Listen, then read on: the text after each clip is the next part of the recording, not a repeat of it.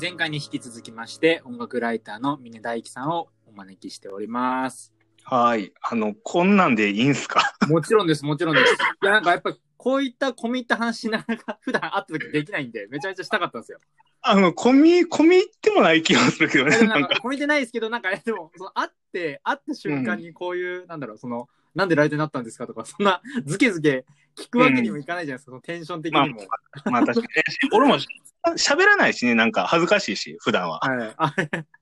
あでもすごいそのなんか、あでも、すごいいいですね。なんか、その、ミネさんの文章のなんか熱量の込み、込め方というか、込められ方みたいのが、うそのなんん。か理由がすごい分かった気がしました。なあんかいろーあいろんな経緯があって、 ー。うそんのその軽音部のその経緯とか、その うん。その松井愛さんの経緯とか、いろいろその紙面に載った流れとか、うん。いやー、それは嬉しいし、まあ、それこそあの、ミネさんの中で、今までで書いた中で、これはもう力作だみたいなやつ、たまあ毎毎回そのつもりで書いてるとは思うんですけど、う特になんん。か思い入れあるものとかあったりするんですか、うーん。思い入れ、思はいい、入れ。思い入れというか、あの、印象に残ってる記事というか、自分がか書かれてきた、書いてきた記事とか。思い入れはね、まあ、いろいろあるけどね。はい。あーまあ、何個かいろんなトピックスがあるんですけど、はい。 えーっと、自分のなんか、原体験になっている、自分これで認められるんだと思ったのが、はいめちゃめちゃ古くて2013年とか、はいもう書き始めてもう、岡篠さんのライター講座通ったか通ってないかぐらいの時期の記事なんですけど、うんはいえーっと、えー、センチメンタルシティロマンス事件っていうのがあるんですよ。何ですか、それ。はい。センチメンタルシティロマンスっていうバンドは、マー君自体知ってますか僕、すみません、名前しか知らないですね。ちゃんとは聞いてないと思います。はい。 ?70 年代から活動してる名古屋の、まあ、元祖バンドで、もちろん今でもあるバンドなんはい。えーっとね、当時やっぱ音楽雑誌めちゃめちゃ読んでたから、まあはい遡るわけですよ。はい。えーその中で、えーっと、うんうんうんロッキンオンの今の編集者、えー編集長、まあ渋谷陽一さん、はい。大社長と、あとミュージックマガジンの初代編集長の中村東洋さはい。 んが、あの、昔の音楽ジャーナリズムってやっぱ面白くて、まあたびたび論争が起こるわけですよね。はい。うん。はいで、まあ、いろいろ、まあ、ミュージックマガジンでコラムで書いたのに対、うん中村豊さんが書いたのに対して、ロッキングオンの渋谷陽一さんが、えっと、に対して反論するみたいな ことが、まあ、たまに、あ、あったらしいんですよ。まあ、当然はい自分はリアルタイムじゃないから、後で読むんやけども。はい。で、えーその論争を探すのが楽しくなっていって、はいはいはい。ではい。一番有名なのが、ジャガガタラのエ江戸明美をまつわる論争っていうのは、これは結構有名なんですよ。ネットで調べたら落ちてくるぐらいの。はい。僕も聞いたことはあります。それはおうあったっていうのは。はい。でもそれは、まあ当然その紙面とか後追いで読んで、でもそういう事件があったんだよっていうこと自体はネットでもまあ読めるみたいな感じなんだけども、はい。でも、えっと、その後自分ちょうどその、えっと、春一番っていう事務所に出入りし始めた事件、時点で、えっと、その時の、春一番の今でも主催をやってる福岡フーターっていう、まあ舞台監督、プロデューサーみたいな人がいるんですけども、へーその人はいがもともと70年代だからセンチメンタルシティロマンスの、まあローディーというか、マネージャーをやってたわけよね。はいはい。あそうなんですね。うんはい。うんまあ、当然70年代の話で。で、うんえっと、で、まあ自分もライターやりたいんですっていう話をしてたから、いろいろなうんその時のルーティンみたいなの語ってくれるわけよね。うん。その時に、えっと、で、音楽のライターの話をしてくれた、一回中村、えー中村東洋に、えっと、はいセンチメンタル・ロマンスのアルバムがボロクソに言われたはい。はい。と。はいうんうん。で、まあ、ここれ自体も結構、うそんそのこと自体は結構有名なんよ。あの、中村東洋うんが、えっと、あ、小倉、小倉英二さんとか、まあ、いろんな人が入り乱れて、まあ、はいミュミュージックマガジンの紙面上でちょっと批判するみたいな、うんセンチメンタルしてるマスちょっとまあ、えっと、ハッピーエンドパクリすぎないかとか、細野はい晴臣大丈夫かみたいな、この、うみんたいな話やったと思う。ちょっとあんま詳細を、あの、パッと出て出てくるんだけど。で、そこに対して、えっと、と、ミュージックマガジンの紙面の広告欄で、はい名前も出さずに渋谷陽一さんがロフトからちょっと抗議してくれみたいな感じで、反論文みたいなものをロフトの広告として出してミュミュージックマガジンに乗っけてくれたんやって、風太さんはおっしゃったんですよ。ええはいはい。うんうんでもそんな事実どこにも残ってなくって、 はい。で、えっと、と、で、当時、えっと、当時の昔の古書店とか俺は行きまくって、大体その論争が起こってるであろう、な、ろう時期の、えっと、ミュージックマガジンを掘り起こして調べまくるってことをやって、ええまとめたレポートを自分の当時は一番流行ってたブログ、タンブラーに書いてんよ。 はい。めちゃめちゃ面白そうな。はい。 うんはで、結果見つかるの、その書いた時点でちょっと見つからなくって、どういはうい今後の可能性があるのかみたいなのをまとめたんやけども、それを書いたら、当当時自分、何にもまだ実績もないけども、それに松永良平さんっていうライターの方が、はい。はい。が、松ツイ永ッさん、ターで上げてくれて、はい。 うわ、松永良平さん、俺、ミューマガで読んで知ってると思って。はい。で、で、褒めで褒めてくれて、ええはいはい。で、それね、きっかけで、まあ、あの、自分、大阪から東京に上京してきたときに、ああの、初めて顔を合わせてご挨拶しても、させてもらったりとか、ええ はい。で、あの、まあ、あの、あ、こんなすごいライターさんが自分のきの文章を読んで、あの、褒めてくれるんだっていう最初の体験は、あの、松永良平さんやったりする。意外ですね、僕にとっては。 あの、ま、うんそこで繋がるんですね、松永さんと。うん。へー すごいですね。やっぱこう、一つの記事書くたびに、どんどんどんどん広がっていくんですね、皆さん。うん。いや、だからそれが本当に自分の、あのーライターやってて一番嬉しいことだし、それがモチベーションになってるのかも、今まで。本当に今まで周りの人にうんうん、いい縁を与えていただいても、それだけでやってきたなっていう感じもするから、うんうん、それを割りかしライター始めて早いタイミングでそういう機会を与えてくれたから、うん、はい、やれ、やり続けてこれてるのかもと思う。なんか、うん。なるほどな。いや、めっちゃ面白いっすね。なんか、 えうわぁ。いや、なんか僕、その、ラ音楽ライターさんの母数が、やっうぱりん。減ってる印象があって、昔よりも。やっぱりどううしてもん、で、それがすごい寂しくなる時があって、ああ、そうなんや。うん、単純にこう音楽ファン、ファンとして、一、一人のリスナーとして、うん、やっぱ僕は結構文章とかレビューとか見るのすごい結構好きだったんで、もともとうイんうんうんンタビュー、インタビューとかすごい、今も好きですし、いろんなミュージシャンの読むの。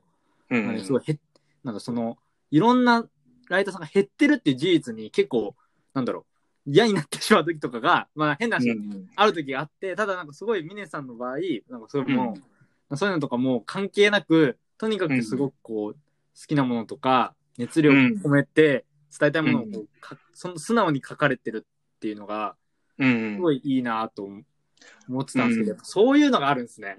うん全然知らなかったから、そういうの、あの、その今回のエピソードとか。ああ、だからね、あの、まあ、マー君の言ってくれてる、あの、自分ももともと読むのが好きやからずっと、あの、電車の中で読ん読んでたっていうのもあはいるねんけども、まあ、それを問題意識として俺がなんとかしなければみたいなところはもちろんできればいいけども、はい。でもそもそもみん、あのの、自分はか読むのが好きで書くのが好きでっていうのだけで、あのでやってきたから、やし、それがうまいことなんかいろんな人に対していいねって言ってくれたから、そのうんモチ、うん、だからそういう体験が、うん、今の自分を作ってるし、うん、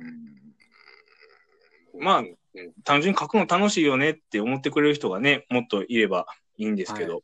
ういやん。そうなんですよ。僕は本当そういう、そう思ってくれる人が本当に増えたらいいなって、うんうすごくん思ってるので、うん。うん。うん。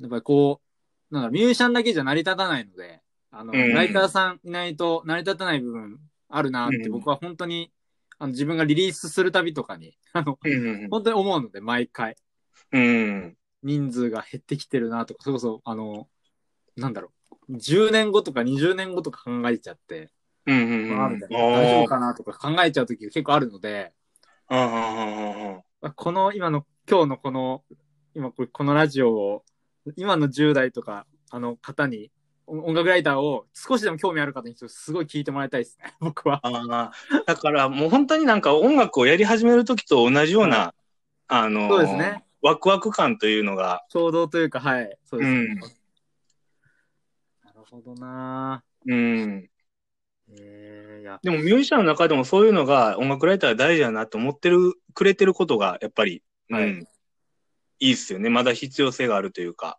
うん。そうです。だから僕、その状況とか、状況に応じてとか、うん。なんかその、やっぱ、その、どの音ライターさんにうん。インタビューお願いしようかとか、めちゃめちゃ悩みますもん、毎回。だかおー。ら僕、いつも指定してるんですけど、多分、ほとんどのメディアす。ごいね。うん。ほぼ、ほぼ指定でやってるんですけど、でもそれも毎回その自分が、なんかき、きなんかその別に、あの、インタビューってやっぱりその、その場、その場で生まれるものの面白さがやっぱあるので、別うにん。事前打ち合わせとかも一切しないですけど、インタビューに関して。まあ普通はしないね。普通はしないい。じゃないですか。まあその、うん。普通しにないし。ないしないし、まあ、僕もしたことないんですけど、ただそうの中でもなんかこう、なんだそのライターさんごとのその文章うん僕、け結構すごい好きでよ読むので、うん。こういうこと聞かれるかなとか、なんかわかんないですけど、聞いてもらいたいなみたいな人とかに、うんその都度お願いしたりとか、なんかその本当に、で、どうしようみたいな、ど、どの方にお願いしようみたいな時ともやっぱありますし、うんうんうんうん。本当に読むの好きなんですよ。もともと僕、ミュージシャンになる前は音楽ライターになりたかったんで、これまあ、ええ、ミュージシャンになる前にそれは。ななる前ですね、中学校の時えとか。え。すごいね、ミュージシャンより前にまず音楽ライターがあるっていうのは。いや、もうあのーうわ、音楽聴きながら生活できるのかみたいな、こうすごい、やっぱ、その嬉し さ、いいなっていうのがあって、ずっと音楽聴けるのかみたいな。うんうんうん。それが、それもあったんで、まあ、あの、岡村さんとか、あの、岡村さんとか松永さんとか、そういうの、そのうん、交流があるんですけど、まあ、その、純粋うんうんうに、んその、年上の、お互いうん音楽好きなものと、同士としての交流ですよね。そのうん別うんうに、ん。ミュージシャンだからとか一切なくて、うんうん単純にその音楽好きなものとしてのなんか、最近いいのありましたみたいな、 そういうなんかう、んうんうんつけ回し、つけ回しできるような、なんかこう、年上の友人みたいな感じの感覚ですよね、うん僕の中では。うん、なるほど、なるほど。いあや、でもそそうのですね辺はマー君は本当に、あのー本当にそそういうリスペクトもありながら、ちゃんと興味を持って、はい。なおかつ能動的に、あのー接してくれてるなとか、それはもう本当にライターとしてもありがたい。まあでもライターとしてもっていうの言葉もいらんぐらい、うん。なんか、フラットに接してくれるから、うん、いすやごいくやいや楽しいと思う。うん。そうなんですよ、本当いや、めっちゃ面白いですね。やっぱ、ミネさん、いや、ほんとあの、出てもらえてめちゃくちゃ嬉しいっすわ、本当ありがとうござい ます。いや、そんな、まあいろんなすすごいゲストのラインナップの中に入れてもらえてって感じですよ。もうあの、全然あの、一切そういう、なんかもう本当に僕の知ってる人しかうおんうん。誘いしてないんで、うんうんはい、全然そんな、なんか別に基準とかも一切ないんですけど、このラジオは。うん。ででも、このラインラインナップパーって見て、ライターまたしのさんだけやな、次俺か、おっしゃったってのはちょっと 思ったけど。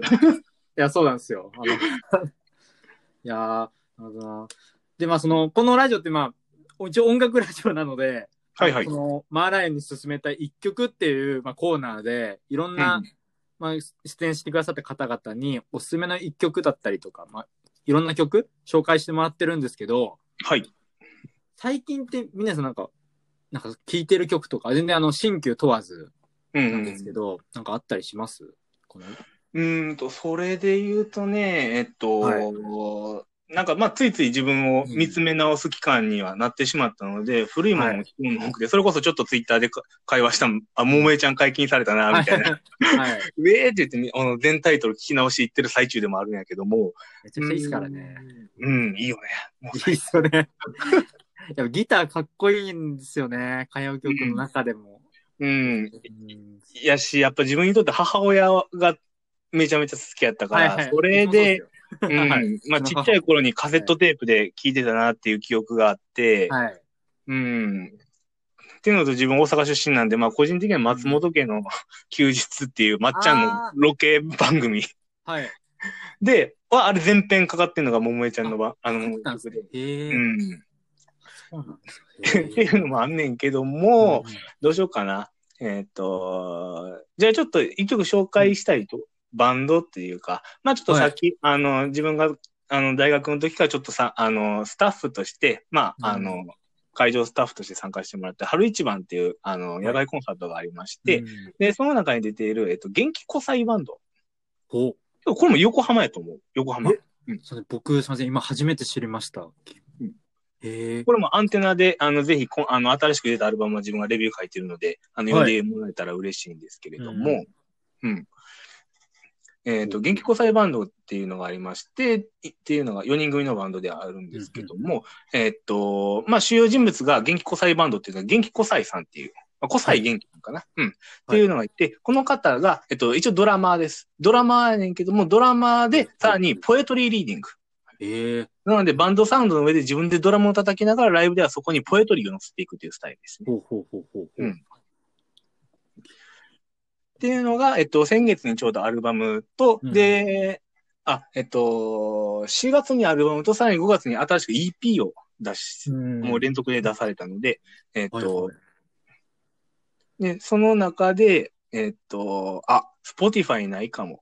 Spotify に入れるのは、あれやね、はい音と、音と言葉とビートと私、2020っていう曲が、はい。あるので、それをうん。 Spotify の方に入れといてもらいたいな。ありがとうございます。はい。ちょっと入れておきますね。なので、この新しい、うん、感覚、はいはい。ドラムを叩きながら、そこにポエトリーを乗せていくっていう、そのフレッシュな感覚っうん。ってていうのがすごく楽しい。で、スポッ、で、中でも聞いてもらいたいのが、まあ、このはい音と言葉とビートと私って曲もす、んがすごくいいので聞いてもらいたいんだけど、YouTube に上がっ、あの、Spotify にはなくて YouTube に上がっている、はい。ジャーニーっていう曲を一番はい。ここで聴いてほしいですね。ジャーニー。うん。ミュージックビデオがありますね。ミュージックビデオがある。はい。これどういう曲かっていうと、うんあの、まあ、ポエトリーっていうのも超えて、もうビート、えっ、と、まあ、演奏の上で、どんどんこれまで彼らが結成してから、えっと、うん出て、出たイベント名とライブハウス、箱の名前をただただ読み上げていくっていう歌なのよ。ええ連編が。すご。すごいって、あ、 そうだった。語彙力ない返事しちゃいました。あのあ、ええ早く聞きて。うんあ はい。だから、この、はいえっと、当然この曲自体ができたのは、もう当然今こんな状況になる前。うん。はうんい。で、ある種、まあ今回アルバムを出すにあたって、おそらくまあこれまでの自分たちの活動を総括する意味みたいなのもあったんかな。はい自分たちはこれまでの活動の中で出てきた箱なので。うん。な、なんやけども、それを、あの、の会場を読み上げていくにあたって、で、えー、なんちゃらなんちゃらワンツー、なんちゃらなんちゃらワンツーって、どんどんイベントと箱の名前を読み上げられていくわけね。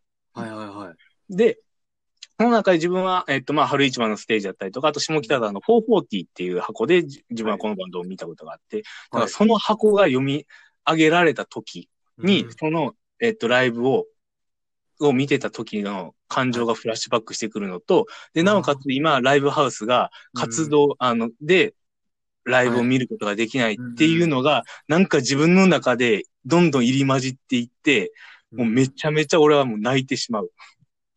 いや、それはもう、ちょっと刺さる、刺さりますね。この状況で聴うくん曲としても、うわうーんだから当然、これもキャリアの中にはフジロックも出たことがあるので、フジロックも読み上げられてるし、うん。ええうわすごいですね。やっぱい意図せず、うん。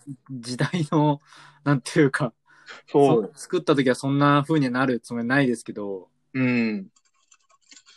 まあだからこそ聞きたいですね。うん。そういう思い、えー、くしくもそういう、まあ、あの、は作った時の意図とは違う思いが、ふた、えっと、乗っかって響いてくる曲になってしまった。うん。っていうのがたまんなくグッとうん。来る曲ですね。うん。で、なおかつ、そのプラスアルファもう一個乗っかってて、はい。本人たち的にはこれをまあ全面的に出すのはそんなにあの、良しとはされないとは思うんだけども、うんもうげはいあの、古代小西元気さんという方は、あれ、あの、はいフォークシンガーの香川亮さんの息子さんなんですよね。あ、そうなんですか。へえ、はい。うんで、その彼が、えっと、ドラムとポエトリーをやってるバンドっていうのが元気小西バンドで、で、はいちょうど、えっと、4月の半ばぐらいに、アンさんが香川亮の記憶日記をカバーした動画をア見ッまプしさた。れてて、はい。うすん。ごい。すごい動画ですね。ミュージシャンの誰よりもうん早く。うん。それでまあ、再びは、いその香川亮のもう1970年に出し、71年かな、に出した曲がもう50年近くうんぶりに再び、その、注目を集めるはみいたい。なことになって、うんうん。で、えっと、だ、だけどもう当然香川亮さんは、えっと、もう亡くなられてる方であって、うんはいで、まあ、意思を受け継いでるわけではないけども、その、元気交際バンドが、このタイミングで、久々に新しいアルバムを出した、この曲が入って、ジャーニーという曲が入ってる。はい。っていうのも何か運命的なものを自分は感じてしまって、うんで、ちゃんとその、まあ、は反戦ってわけじゃないけども、その現場に思いを寄せる歌を歌っているっていうのが、もうたまらないなと。うん。わあいやーちょっと僕も多分だから僕もみライブ見に行った場所の名前とかもあ読み上が読み上げられてるってことですもんね聞いたらうん、ベースメント版も当然あるし、はいうん。うわあちょっとうわあこれこれはちょっとみ聞聞きたい 早く聞きたいですあのこのこのラジオの特性上流せないんですけどああ、そそうっか。状況もあ ってはいそうなんですうん。それがあれなんですがちょっうとこれん。は聞きたいですね、うん、おすすめです。元気古祭バンドのその元気は GNK のはいその古祭バンドで、はい調べてもらえたら出ますので、はい。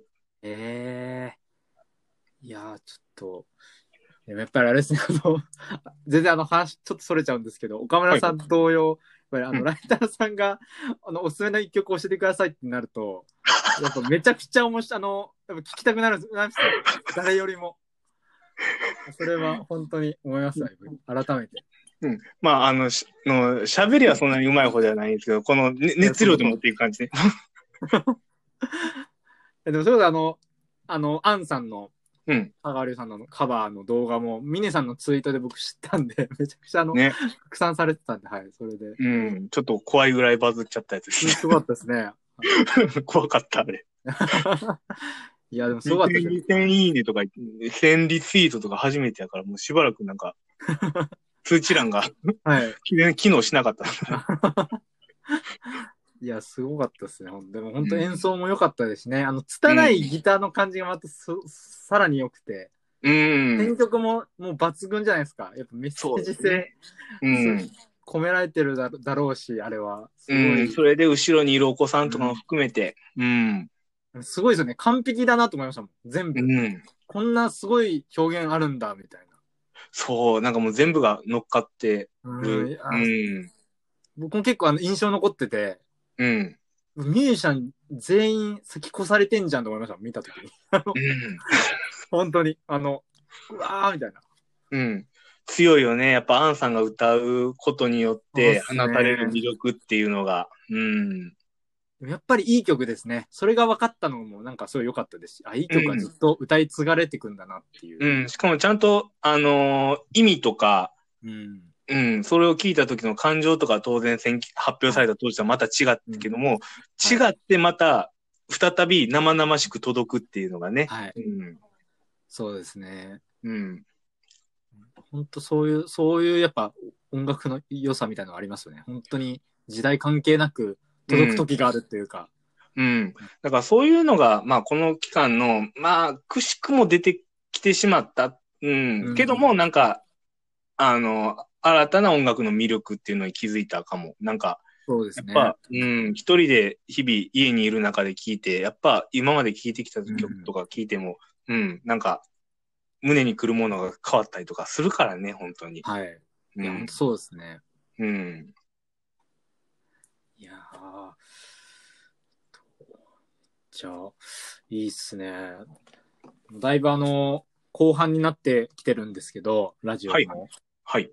ミネさんがなんか告知したいこととかあったりしますか告知したいことは、まあ、えっと、自分は、えー、まあ音楽ライターとして、えっと、他のメディアさんにも返してもらってますけども、一応拠点としているのは、あの、先ほども言っていただいているアンテナっていう、京都を拠点に活動するミックスカルチャーマガジン、アンテナっていうサイトがありまして、こちらで一応副編集長をやっておりますので、まあ自分は今東京に住んでるんですけども、それ以外のメンバーは、あの、関西にいるメンバーがほとんどで、で、まあはい関西のカルチャーを紹介していくっていうようなサイトをやってますので、ぜひそこで、まあ、あの日々、いろんな文章とか、情報とかを上げていければと、うん、思ってますので、そちら見ていただければ一番嬉しいですね。はい。ぜひ。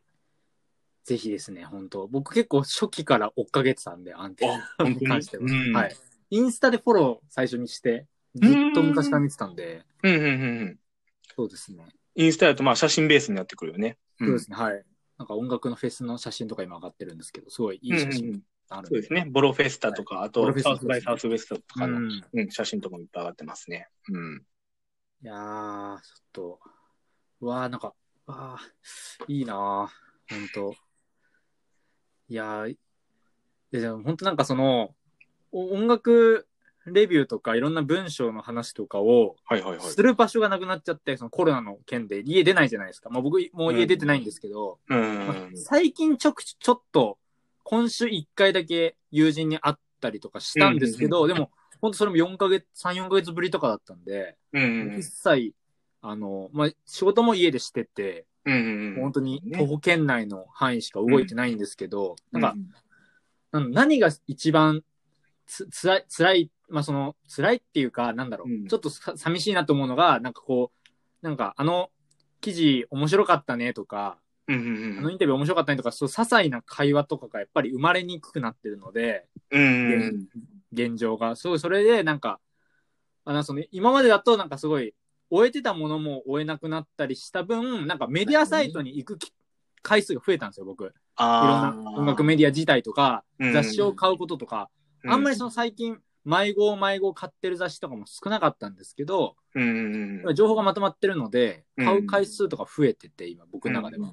うん。まあ、あと、まあ、時間もある分、なんか、ちゃんと読める時間があるというか、まあそういう面でも、なんかすごい、その、文章を書く、その、音楽ライターさんの、なんかその、いろんな記事とかをうん、すごくなんか重要だなっていうのをすごくうん、こう感じてて、今。うん、今今うん。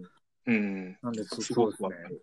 うん。だから自分もその、あの、今だとやっぱ社会に目を向けて結構センシティブなところに、まあ取り組まないといけないことであるんですよ。うん。はいそういうなんか今、この中で社会がもう変わっていくし、その中で音楽の意義とか意味とかも、まあ考えていかないといけないフェーズではあるとは思うよね。いろんなものが変わってるから。うん。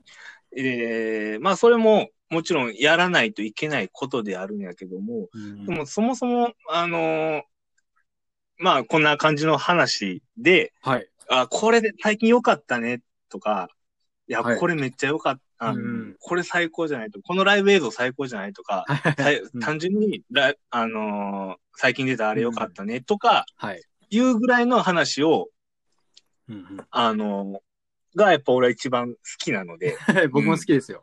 これをはい。うん。をやり続けることも大事だなと思ってる、は最い近。。うんそうですね。うんやっぱ楽しいですからね、そういう話は本当。そううですん。いやー、いいな、ちょっとあの、また 出てほしいです。はい。はい。あ、いいはね、い全然。うんそうですね。あの、ものすごいなんか、あーなんか、めっちゃ楽しかったな。 あの、はい。あの、それまた出てほしいです。はい、皆さん。はい。はい。まだ、これぐらいのエピソードやったらまだ、いろいろ持ち合わせておりますので。はい。あの、本日のゲストは音楽ライターのみはい峰大樹さんでした。どうもありがとうござはいまいし。ありがとうございました。た。お会いしましょう。はい。